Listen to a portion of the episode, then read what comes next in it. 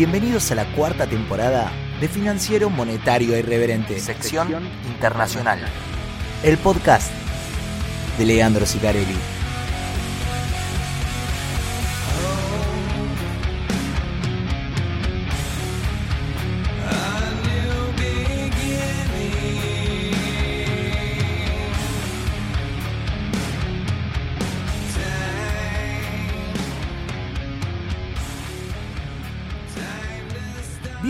A el décimo episodio de la cuarta temporada de FMI Podcast. De este lado Leandro Sicarelli para traerles el resumen de lo que pasó en los mercados globales durante esta semana. Es un lío, porque el corte de la semana nosotros lo hacemos el jueves a la noche. Yo jueves a la tarde-noche grabo el podcast, o sea, lo que pasa el viernes no lo relato, lo dejo para la siguiente semana. En todo caso, sí es lo suficientemente importante. Era lo suficientemente importante porque estábamos en vísperas de que salga eh, un nuevo reporte del mercado de trabajo en Estados Unidos, que salió el viernes, que vino con un montón de datos ultra interesantes y que de hecho el 90% de los que están en esto, de una manera más superficial si se quiere, no lo digo peyorativamente, digo, no entendían, digo, pero escúchame, vino un dato de empleo brutal, muy positivo y el mercado sube. O sea, ¿qué, qué está pasando? ¿No es al revés? Bueno, ¿qué es lo que sucede? A partir del el lunes de, que siguiente, o sea, el lunes que pasó este, hasta hoy jueves que estoy grabando, se sucedieron un montón de otros hechos importantísimos, movimientos bruscos en, todos lados, que disparan un montón de otras discusiones. O sea, hoy va a ser muy difícil hacer el episodio. Me tomé eh, el trabajo de, de repensarlo varias veces y decir, bueno, de todo lo que pasó, desde el jueves a la noche que yo les grabé el episodio 9 hasta hoy, jueves a la tarde noche donde me siento a grabar este episodio número 10, ¿cuáles son las cosas más importantes? Bien, entonces la hoja de ruta para hoy va a ser, bueno, arrancar en, orden cronológico con lo que dejó el mercado, el reporte de mercado laboral la semana pasada, hablar de la guerra, lo que pasó con el petróleo y las tasas de interés, se movieron mucho en la parte de la curva soberana, larga y corta, hubo movimientos por todos lados. Poner un chivo, bien, hacer un chivo, y después a la segunda parte donde hablamos un poco de las minutas de lo que dejó. O sea, esta semana tuvimos minutas de la Reserva Federal, que deberían ser como el core del episodio. Bueno, no, no tan rápido, porque aparte de todos estos líos, tuvimos datos de precios hoy. Tuvimos CPI, informe de precio al consumidor del Buró de Estadísticas Laborales. También vino con un montón de información. Desató una discusión entre Krugman y Blanchard. Así que, bueno, esa es un poco la hoja de ruta que vamos a usar hoy. Entonces, hace mucho tiempo, la sección internacional cada vez se parece más a la sección argentina, digo, a otras velocidades, con otra nominalidad y demás, pero es un lío. Todas las semanas pasan un montón de cosas. Hace mucho tiempo, el viernes pasado, hubo un reporte del mercado laboral que, ¿vieron cómo es? Es, el, informe de payrolls, o sea, la cantidad de trabajadores no agrícolas en la economía y demás, datos estadísticos de desempleo, tasa de participación, viene con mucha información, yo les había advertido, ojo mañana, Bien. Hay analistas que dicen que si mañana viene recalentado eh, los datos de empleo, la tasa se va inmediatamente a 5. Yo les había comentado, me parece mucho, pero bueno. ¿eh? Bueno, cuestión que la economía americana agregó 336 mil puestos de trabajo cuando se esperaba que agregue la mitad de todos esos puestos.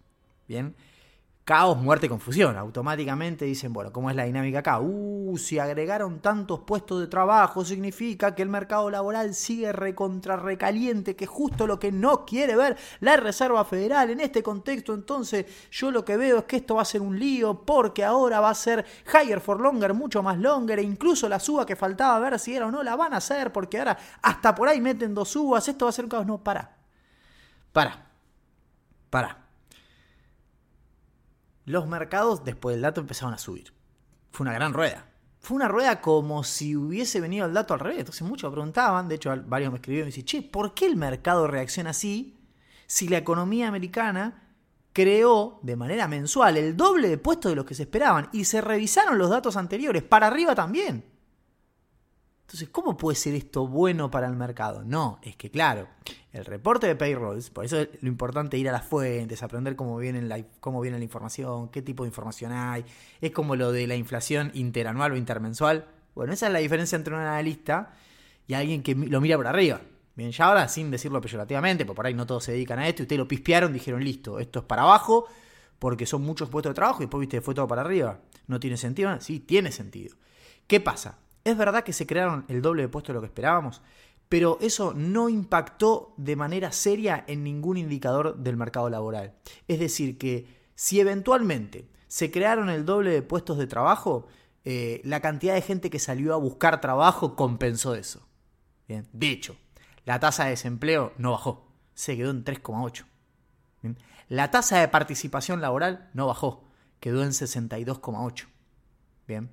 Y la tasa de crecimiento salarial, y eso es lo que más nos importa, de hecho está mencionado en las minutas, que es como mira la Reserva Federal si el mercado se está calentando o no, más allá del ratio de vacancy and employment, que no empeoró, quedó en torno a 1,4, 1,5, ¿eh? está ahí. ¿eh? La tasa de crecimiento salarial mensual disminuyó a 0,2% y quedó por debajo de la inflación. Bien, entonces fue un falso reporte laboral de sobrecalentamiento. No, se crearon el doble, no. Lo que pasó es que se amplió el mercado de trabajo, porque si se crearon 330 en vez de 119 mil, créeme que en vez de ir a buscar 119 mil, también fueron 330 a buscar trabajo. Bien. Entonces se amplió tanto la oferta como la demanda laboral. Por eso no se generó ninguna especie de desequilibrio en el mercado laboral, que es lo que quiere ver la Reserva Federal. Entonces, lejos de ser malos los datos, los datos fueron buenos. No tanto bueno, porque a ver, el desempleo no cayó, es verdad. Eh, el ratio de desempleo sobre vacantes sobre desempleo no mejoró, es verdad. La tasa de participación no mejoró, es verdad. Pero sí el dato de crecimiento salarial vino mejor de lo que se esperaba y mejor del mes pasado. Y ese sí es un dato que te muestra que está pasando algo de lo que la Reserva Federal quiere ver. Entonces, cómo se da vuelta la tortilla. Por eso los mercados fueron para arriba. Porque los analistas en general tratan de entender el dato. Bien, entonces, claro, te muestran la foto de los 330, te vuelves loco. No, no, no, tranquilo. No se está sobrecalentando. Está ampliándose el mercado laboral. El PAD es muy fino igual, ¿eh? El PAD es muy fino. Esto mañana se te da vuelta y explota todo. Pero digo, con este último reporte no hay evidencia para ponerse nervioso. Porque no hay algo que muestre que este crecimiento del empleo te esté generando el ruido que la Reserva Federal no quiere ver. No pasó en este reporte. Bien. De vuelta, si la tasa de participación vuelve a los niveles prepandémicos, el ratio de vacantes sobre desempleo de 1,5 te pasa a 1,2. 1,25, si quieres. El de largo plazo es 1,2. O sea, te resuelve la mitad del problema. Bien. Recuerden, necesitamos que más gente esté activa en el mercado laboral. hoy tenés 99,5 millones de americanos que no están buscando laburo y que están en condiciones de laburar. ¿Estamos? Son un millón y medio de personas que te aparecerían solo si, en el mercado laboral, buscando solo si la tasa de participación de 62,8 pasa a 63,3, que es el nivel prepandémico en un mercado que de flujo te mueve seis palos de personas que salen y entran todo el tiempo. ¿Bien? No es tan loco, es muy delgado el pad, tiene que salir todo bien, pero no es tan loco. Ocho minutos hablando de esto. Cerramos acá el primer tópico. Bien. Por eso la semana pasada anduvo todo bien con ese reporte laboral. ¿bien? Porque los datos, las conclusiones del reporte fueron buenas, pese a que el dato en sí, el principal dato que miramos, puestos eh, agregados, asustaba un poquito. Bien. Hay que ir más allá. En el medio, una guerra en Medio Oriente. Cada vez que pasa algo en Medio Oriente, el barril de petróleo. El barril de petróleo lo tengo acá. Saltó de la zona de 82 a la zona... A ver, para. De la zona de 82, sí, no, estaba, bien, estaba diciendo bien, a la zona de 86. Bien, ¿por qué? Porque se pone en riesgo el abastecimiento. Bien, del mercado global. Ustedes ya hablamos la semana pasada de Estados Unidos, que el especial, que aparte. Pero digo, en términos globales, eh, el abastecimiento por parte de los países de Medio Oriente se pone en jaque cada vez que hay conflictos bélicos en esa zona. Bien, embargos o, lo que sea. Entonces, primera reacción, sube el precio del petróleo. ¿Cuál fue la primera reacción de los bonos? Ninguna, porque estábamos en feriado para la plaza de bonos, no había operatoria. Alguien me preguntaba, boludo, los bonos no se mueven. No, no se van a mover porque no hay operatoria de bonos. Entonces tuvimos que esperar un rato hasta tener las primeras data Hablaba con un amigo, con Leco, que le mando un abrazo, hablamos mucho esta semana, porque pasaron un montón de cosas. Y, yo le, y decíamos, yo le decía, te soy totalmente sincero, si vos me agarrás y me preguntás, ¿qué va a pasar con la tasa mañana? Yo te digo, la verdad no tengo la más puta idea. ¿Por qué? Porque no sabes para dónde... o sea, tenés excusa para los dos lados. ¿Bien? Que la tasa puede subir, las tasas soberanas pueden subir. ¿Por qué? Y porque si yo pienso que esta suba del petróleo es relativamente permanente, otra vez le metes presión a los precios, eh, la inflación implícita o esperada en la tasa de 10 años puede empezar a subirse. A, su vez también eso le puede poner presión al higher for longer, o sea que eso te daría una tasa más alta. Bien, podría decir uno. Si eso es así, automáticamente uno se puede autocontestar, bueno, eso va a implicar que la economía americana finalmente no crezca tanto. Eso le pone presión a la baja. Bien. Y después, en última instancia, uno tiende a pensar, siempre que hay conflicto bélico, ¿qué instrumento va a querer la gente? En todas partes del mundo. Caos, duda, incertidumbre. ¿Títulos del tesoro chino? No la vamos a ver, chicos. Ese cambio hegemónico de moneda se va a dar en algún momento. Puede ser. No la vamos a ver. No, no van a querer títulos chinos. Van a querer títulos del tesoro americano. Entonces, se puede llegar a activar una especie de risk off o de, salida de activos de riesgo para ir a un activo de flight to quality, si querés. Y eso puede hacer obviamente que la tasa baje.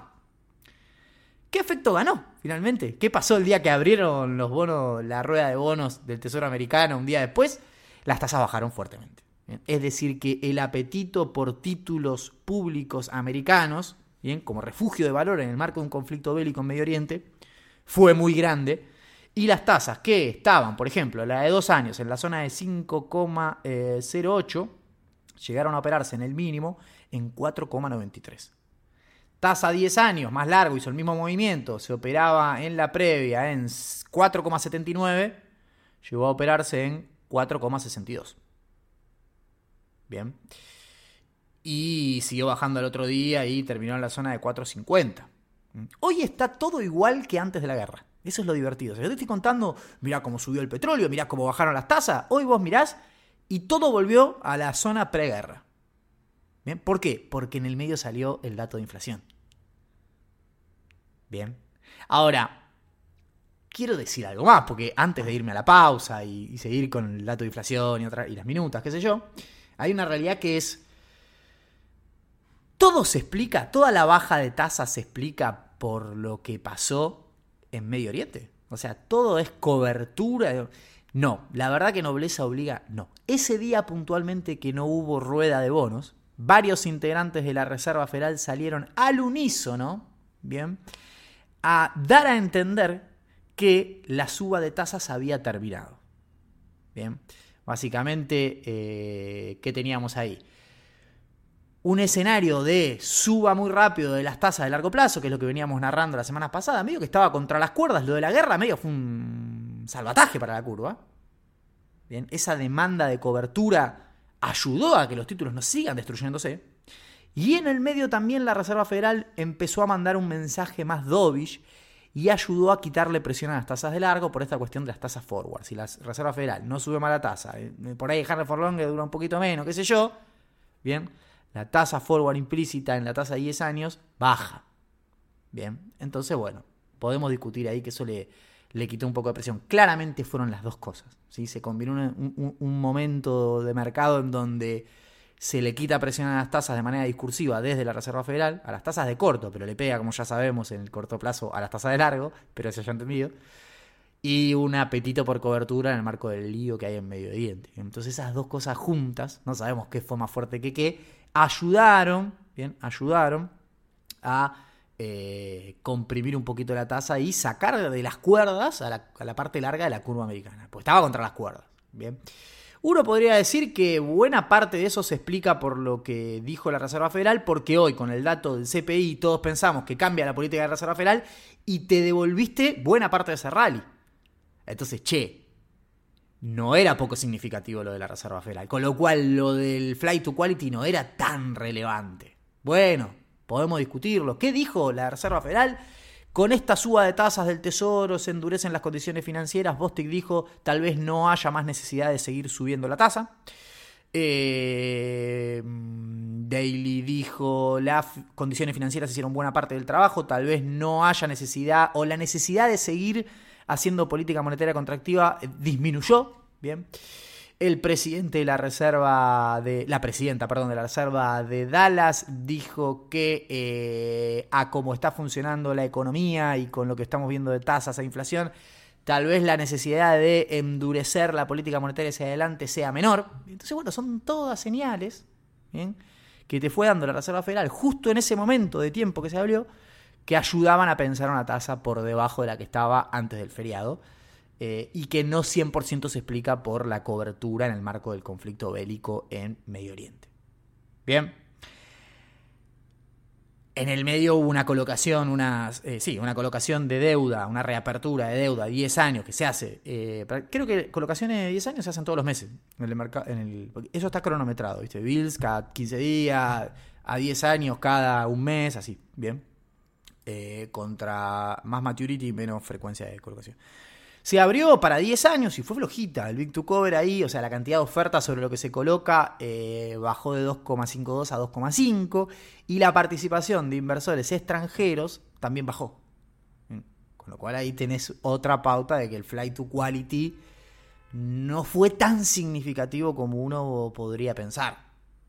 Bien, la participación de inversores extranjeros fue 60 y pico, en la 60,3 en la en, auction, en la, como subasta, no me salía la palabra, cuando el mes pasado había sido 66,3. O sea, bajó 6 puntos la participación de inversores extranjeros. Se está viendo esto hace tiempo. Bien, ¿se acuerdan? Yo les decía, si inversores extranjeros van a ser unos buenos demandantes en la parte larga. Bueno, no viene siendo. O sea, pasó al principio y no está pasando tanto, y ahí tenés por qué hay tanta presión en la parte larga. Los analistas americanos ya están todos hablando de si en algún momento la Reserva Federal se va a meter en la parte larga de la curva de intervenir y si va a ser lo que llamamos eh, y el curve control, que es lo que tiene, por ejemplo, el Banco de Japón, lo que tuvo en la parte corta de la curva del Tesoro el Banco de Reserva de Australia durante la pandemia. De manera permanente solo lo tiene el Banco de Japón. Tiene un lío porque no puede salir de eso, así que olvídense. o sea, spoiler, no, no va a pasar eso. Pero ahora les voy a decir principalmente por qué la Reserva Federal no se va a meter en la parte larga. Porque la Reserva Federal lo explicó en sus minutas. ¿Qué es lo que vamos a ver después de este chivo? Si te gusta lo que estás escuchando, recuerda que FMI Podcast se hace todo a pulmón, por lo que tu colaboración es fundamental para que sigamos existiendo. Ayúdanos con la difusión. Un retweet, 5 estrellas en Spotify o que lo compartas con un amigo. Todos bienvenidos. Gracias. Bueno, denle bola al chivo. Denle bola al chivo. Comenten, ayuden, retuiteen, recomienden. Pongan estrellas en Spotify. Estoy, em, no desagrandado la palabra, pero estoy em, contento es una forma de... No solo porque las escuchas de esta sección puntualmente están también en un nivel de máximo histórico, hemos quebrado una resistencia en un número redondo importante, así que estoy muy contento. Em, pero más allá de eso, estoy contento por la calidad de lo que estamos haciendo. Y yo subo el nivel de los episodios porque del otro lado ustedes me preguntan y me consultan cosas, entonces va subiendo el nivel de análisis. Em, yo decía, la calidad de este producto no, la hago solo yo, porque si nadie me diera bola, esto sería distinto. Bien. Como me dan bola eh, y las consultas ayudan y retuitean y, y sube la cantidad de escuchas, ¿eh? bueno, le voy subiendo el nivel. Bien, todo eso implica más tiempo, ¿no? Obviamente. Literal, tomamos 16 minutos recién para hablar de la curva soberana. Eh, en concreto, saben las minutas de la Reserva Federal de la reunión de septiembre. Reunión donde se mantuvo la tasa de interés.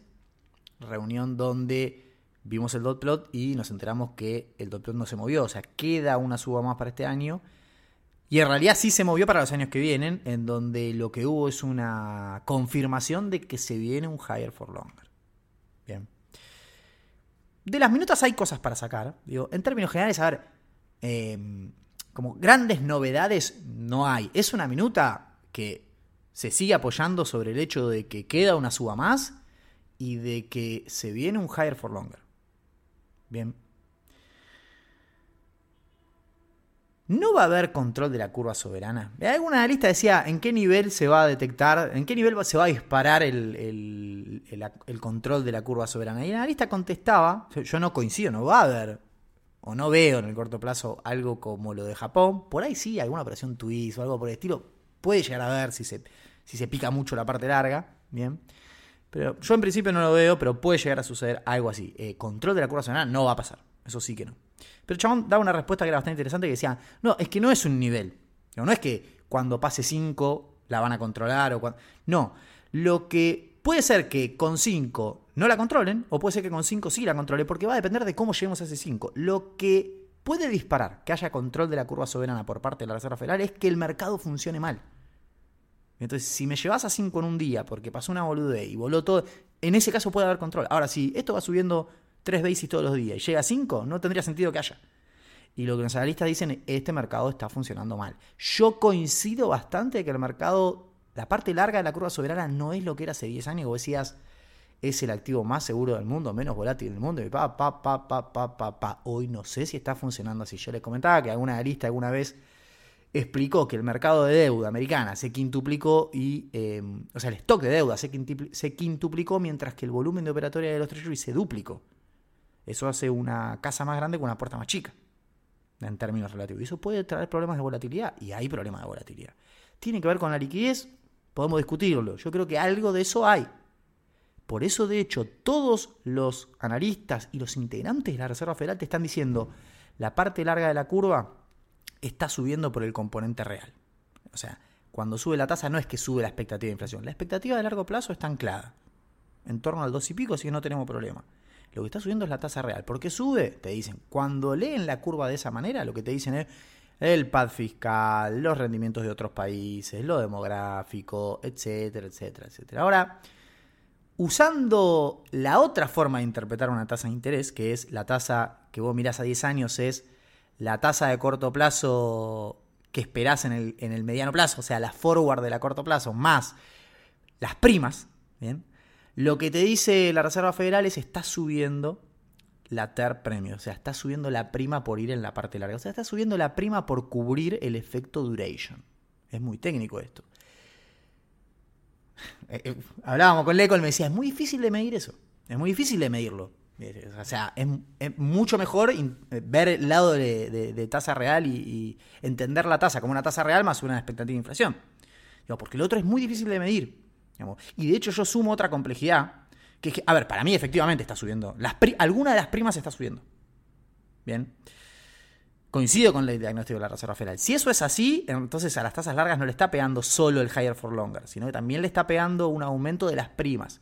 Y yo ahí sumo otra confusión muy grande que hay, que es que en general los integrantes de la Reserva Federal hablan como que toda suba de las primas es estar premium. Bueno, hay otras primas aparte de la prima que te tendría que cubrir el riesgo de duration. Bien, prima por más volatilidad macroeconómica, por ejemplo, prima por liquidez. Y si efectivamente estamos teniendo un problema de liquidez en esa parte de la curva, puede que no sea una prima de tiempo la que se está pagando en la parte larga de la curva, sino que los operadores te digan, no, necesito más rendimiento en la parte larga, porque acá hay mucho, hay poco volumen diario y mucho stock de título. Eso en la parte de las bills no me pasa, por eso no te lo pido. Bien, entonces, algún día por ahí podremos sentarnos a discutir el concepto de, primas, cuando uno interpreta las tasas de interés de esa manera, como la tasa corta más las primas por tiempo, por liquidez, por riesgo crediticio, por volatilidad macroeconómica también, porque hay una inflación implícita también, etcétera, etcétera, etcétera. Ahora, en concreto, la interpretas de una forma o de la otra. Todos los integrantes de la Reserva Federal dijeron que, como yo les había anticipado la vez anterior y algo que veníamos discutiendo, la suba de tasas del tesoro de largo plazo ayuda en el proceso inflacionario. ¿Por qué ayuda? Porque endurece las condiciones financieras. Bien, te lo dicen abiertamente, están conformes con lo que está pasando. Con lo cual, control de la curva soberana. Yo creo que si se meten a controlar es para hacer que esto sea más, más dañino todavía. Así que, no, son broma, digo. Pero no veo que estén alarmados, sino todo lo contrario. Están diciendo, che, nos está haciendo parte del laburo. Todo lo que nosotros no pudimos enderecer con el discurso, con el, ¿eh? nos lo está haciendo la suba de las tasas de largo plazo. No solo no nos vamos a meter, sino que nos viene bárbaro. Bien. Abiertamente ya están mirando la siguiente parte del ciclo. Dicen, eh, de vuelta con el, con el wording, ¿no? Eh, la mayoría de los participantes estaban de acuerdo en dejar la tasa donde está. La mayoría, o sea que no fue unánime. La votación sí fue unánime, pero no todos los integrantes del FON estaban de acuerdo. Alguno te decía qué cosa, subir una vez más. Bien. De hecho, eh, estoy buscando la cita. La mayoría de los participantes consideraron que eh, una, tasa, una suba más de la tasa de interés va a ser eh, apropiado. O sea, la mayoría de los participantes. Mientras que algunos juzgaron que eh, no habría que tener, no habría que no tendría que haber más aumento. Es decir, la mayoría dice que tiene que haber una suba más. Te lo dicen abiertamente, no solo es el dot plot, lo dicen abiertamente en las minutas. Así que queda una suba más. Bien, no importa lo que hayan dicho esta semana, después salió el CPI, ahora hablamos, pero digo, queda una suba más. Ese sigue siendo el escenario base. Miran para adelante porque de vuelta vuelven a matizar el tema de que, ojo con pasarse la rosca, porque cuando pegue el lag de la política monetaria, mientras no haya refinanciación de crédito, buena parte del impacto de la política monetaria no lo vemos, lo dicen también en las minutas. Así que ojo, ojo con pasarse. Ahora, también dicen, hay que empezar a cambiar el discurso. La comunicación tiene que centrarse ahora más en cuánto nos vamos a quedar. Lo dicen abiertamente. Hay algunos de los integrantes del FOM que ya le empiezan a decir a Powell, lo empiezan a plantear, che, hay que cambiar el foco de la comunicación. Ahora ya no es tanto la terminal rate, sino que ya tenemos que empezar a contarle al mercado cuánto nos vamos a quedar y qué criterios vamos a usar para definir cuánto nos vamos a quedar. La tercera discusión, la más dolorosa. Bien, la más dolorosa. Respecto del mercado laboral, lo que dicen es que ven buenos datos, bien, eh, mencionan puntualmente que eh, la flexibilización, viste, del mercado laboral, la- o la, yo uso la palabra easing, pero yo no sé cómo explicarlo. Eh, los buenos datos del mercado laboral se manifiestan en que eh, el crecimiento del salario está más en torno a lo que, a lo que quieren ver. Por eso le decía que el reporte de la semana pasada, el- el- lo importante había venido bien. Lo otro, lo choqueante no, pero lo importante sí, por eso fue tan bueno, bien, la reacción del mercado. Entonces, finalmente, eh, dicen abiertamente, después de esto, que no se confían. Bien, esto es high for longer, hay que mantenerse, hay que ir monitoreando, pero hay que tener cuidado porque lo que ellos dicen es todavía no estamos viendo y no tenemos información concluyente sobre que la inflación core de servicios que excluye housing esté yendo al nivel que nosotros queremos. Y eso nos da el pie para hablar del dato de precios del último mes publicado hoy por la mañana para el mes de septiembre, que vino en 0,4 mensual la inflación eh, total y en 0,3 la core, con un índice de inflación en la supercore que acabo de mencionar, que es la que quiere mirar la Reserva Federal, en 0,6 mensual. O sea, si el último dato del CPI había sido malo por las malas razones, este es peor por las mismas malas razones. Por eso hoy las tasas recogieron buena parte del movimiento que habían hecho en la posguerra, llamémoslo así. ¿Mm? Y por eso hoy el mercado empieza a pensar de vuelta, che, volvemos al escenario minutas dot plot, una suba más y más higher for longer. Bien, el dato vino mal y vino mal por lo peor. Krugman dice que la inflación ya está derrotada porque él lo que hace es mirar el índice de precios eh, core, sin autos usados, creo, sin eh, shelter y sin no sé qué, ¿viste? saca todo. Si sacas todo lo que está por arriba de la meta, andamos bien. Y sí, ¿viste? Blanchard le contestó y le dijo, bueno, me imagino, vos sabés bien que esto no es así. Y es la respuesta de la Reserva Federal. La forma en la que está pensando Krugman esto es abiertamente la forma opuesta a como lo piensa y como lo debe pensar, por suerte, la Reserva Federal. Bien, a mí me preguntaba qué opinas de Krugman. Krugman tiene momentos, momentos donde hace buenos análisis y momentos donde dice boludeces como esta que es una boludez. Blanchard, en general, siempre está alineado con lo que yo pienso. Bien. De hecho, fue el primero que le contestó de los importantes. ¿Se acuerda que tuvimos un capítulo donde se llamó, creo que se llamó, se pudrió todo entre Blanchard y Krugman, se pelearon? Algo que solo nos puede interesar a nosotros que estamos acá y que somos unos nerds. Una de las discusiones que yo voy a plantear simplemente, Shelter eh, volvió a venir en 0,6. Creo que la, la, métrica de la Reserva Federal, de esta inflación supercore, donde saca Shelter, ya, ya como que no, no opera más.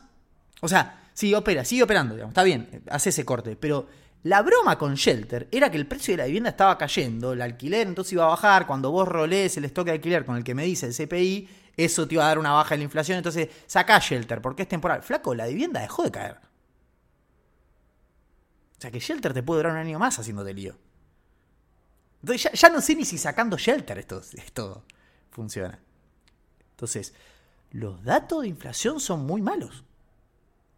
Vienen malos. O sea, puedes decir, che, esto mejoró un poquito, che, ahora cuando saque el efecto del petróleo. Bueno, en el medio tuvimos guerra, o sea que también tuvimos un salto, ¿viste? Eh, de hecho, está mencionado en las minutas. Digo, si lo de la energía sigue, le mete ruido. Vos decís, es la core lo que tenemos que mirar. Sí, pero si, si, durante siete meses más el nivel general sigue alto, no hay forma de explicarle a la gente que la core está mejor y que no sé qué. Aparte, en la core tenés shelter, que es el 40%. Entonces, se te arma un lío. Si tenés un lío acá, tenés un lío no despreciable. Por eso Krugman está 100% equivocado. Bien, la guerra contra la inflación no terminó. Esto va a un higher for longer. Habrá hard, soft o no sé qué con la actividad. Bueno, esa es la gran discusión. Por ahora seguimos caminando ese delgado path en cual, que nos depositan en soft landing o en un soft takeoff casi. Cuando esto se dé vuelta, se da vuelta, ¿eh? no avisa. Bien, porque yo siempre decía, cuando vas pasando de un ciclo de crecimiento, un ciclo de recesivo, o dos trimestres de caída yo, en el medio hay un proceso de ambigüedad donde los datos uno viene mal, uno viene bien. ¿eh? Eso si el proceso es más o menos armónico, a cómo viene esto, al ritmo que viene creciendo la, economía americana y con los drivers que te pueden eh, disparar una recesión, no sé si va a ser así. Me parece que de un mes para el otro se va a ir toda la miércoles. Bien, algún dramita con los bancos, algún dramita con... va a explotar por algún lado. Entonces el pad sigue siendo muy delgado. La Reserva Federal entra en un terreno donde, se lo firmo yo, se va a empezar a poner duro. Y le va a empezar a pelear al mercado porque hay que pensar lo que hace la Reserva Federal como pensaría un banquero. No un operador de Wall Street, un boludo en Twitter o quien sea. Y para ellos, con todo el esfuerzo que hicieron, el riesgo de aflojar rápido, para la credibilidad y la reputación del banco es muy alta. Es muy alta. Nos vemos la semana que viene con más FMI Podcast, sección internacional. Chao.